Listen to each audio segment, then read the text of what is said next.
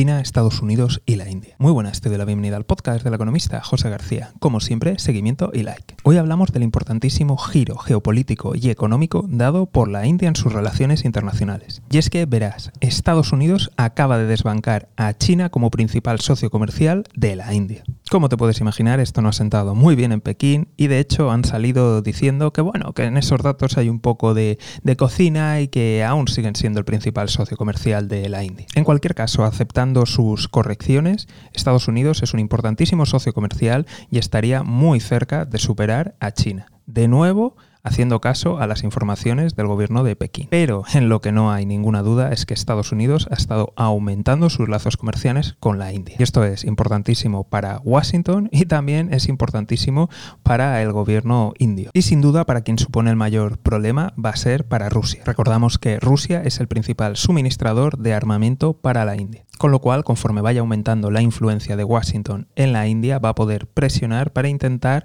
buscar alternativas en el mercado de defensa. Pero como siempre, turno para ti. ¿Tú qué crees que va a pasar entre estos tres países y además con el cuarto en discordia que es Rusia? Como siempre, estaremos muy atentos y si no te quieres perder nada, ya sabes, seguimiento y like. Nos vemos aquí en el podcast del economista José García. Un saludo y toda la suerte del mundo.